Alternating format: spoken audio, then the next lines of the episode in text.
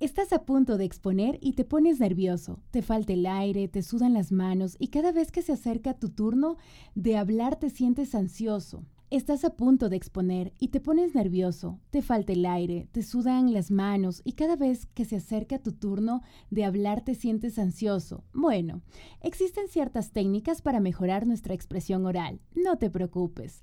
Hoy te daré algunos consejos para realizar una excelente exposición oral. Empecemos. Estás a punto de exponer y te Estás a punto de exponer y te pones nervioso, te falta el aire, te sudan las manos y cada vez que se acerca tu turno de hablar te sientes ansioso y cada vez que se acerca tu turno de hablar te sientes ansioso. Bueno, existen ciertas técnicas para mejorar nuestra expresión oral. No te preocupes. Hoy te daré algunos consejos para realizar una excelente exposición oral. Empecemos. ¿Y qué es la exposición oral? La exposición oral es una técnica de comunicación que nos permite compartir información relevante sobre un determinado tema. Para que comprendas mejor, desarrollamos una exposición oral cuando hablamos o cuando las demás personas hablan frente a un público sobre un tema en particular.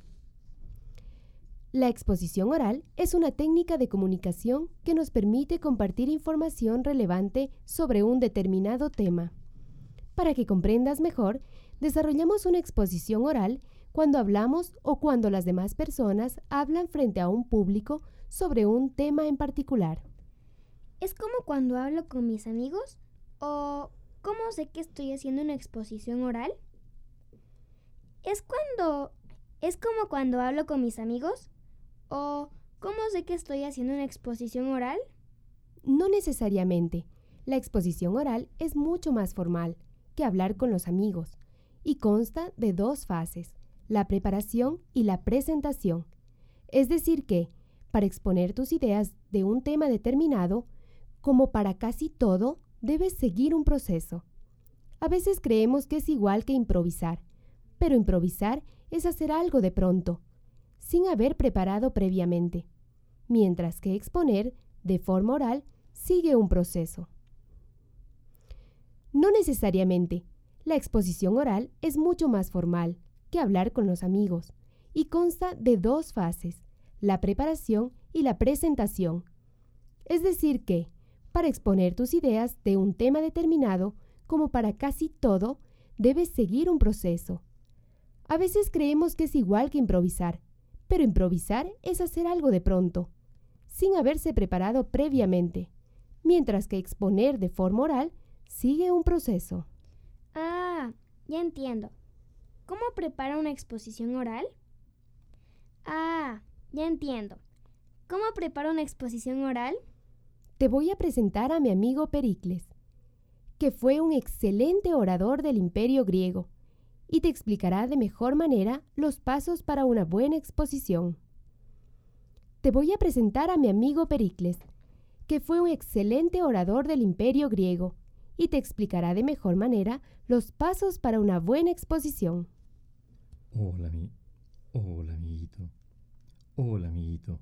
Debes saber que preparar una exposición oral es muy importante. A lo largo de mi vida hice muchas exposiciones frente a varias personas. Lo que hacía primero era investigar el tema del que iba a hablar. Lo leía detenidamente y anotaba las ideas principales con mis propias palabras. Hola, amiguito. Debes saber. Hola, amiguita. Debes saber que preparar una exposición oral es muy importante.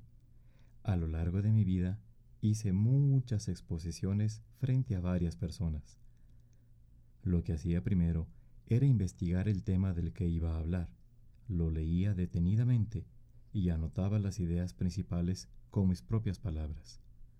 Luego colocaba mis ideas en un orden lógico y entendible, para finalmente escribir un guion que me servía para ejecutar mi exposición. ¿Eso es todo? Se escucha fácil. ¿Eso es todo? Se escucha fácil. Espera, espera. El arte de convencer con la palabra toma su tiempo. Ahora hablemos de la presentación. Aquí es donde nuestra información se expone al público. Espera, espera. El arte de convencer con la palabra toma su tiempo. Ahora hablemos de la presentación. Aquí es donde nuestra info...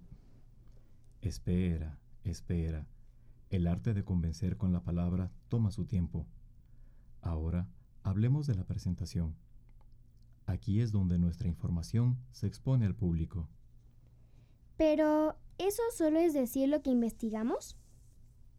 Pero, ¿eso es solo decir lo que investigamos? En realidad, la presentación consta de tres etapas muy importantes, la introducción, el desarrollo y la conclusión.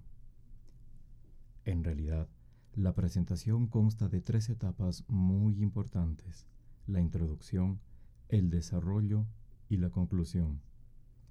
En la introducción, puedes comenzar con un dato importante sobre el tema.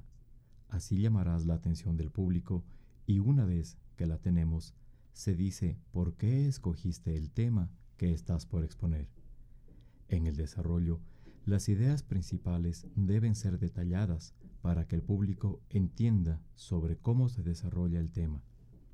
La conclusión es la fase final. Aquí se resume y se hace énfasis en lo más importante de toda la investigación. En la introducción, puedes empezar con un dato importante sobre el tema. Así, llamarás la atención del público y una vez que la tengas, se dice por qué escogiste el tema que estás por exponer. En el desarrollo, las ideas principales deben ser detalladas